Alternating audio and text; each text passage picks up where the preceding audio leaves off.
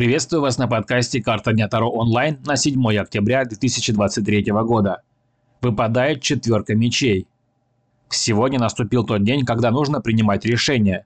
Как бы не хотелось отложить этот момент, дальше тянуть некуда. Решение может касаться одной из сфер жизни.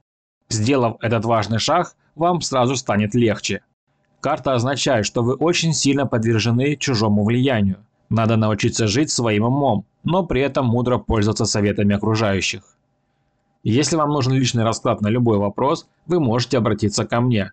Подписывайтесь на Boosty. Подписка на Boosty дает вам возможность получить ранний доступ к подкастам, а также заказать личный расклад прямо у меня. Подписывайтесь. До новых встреч!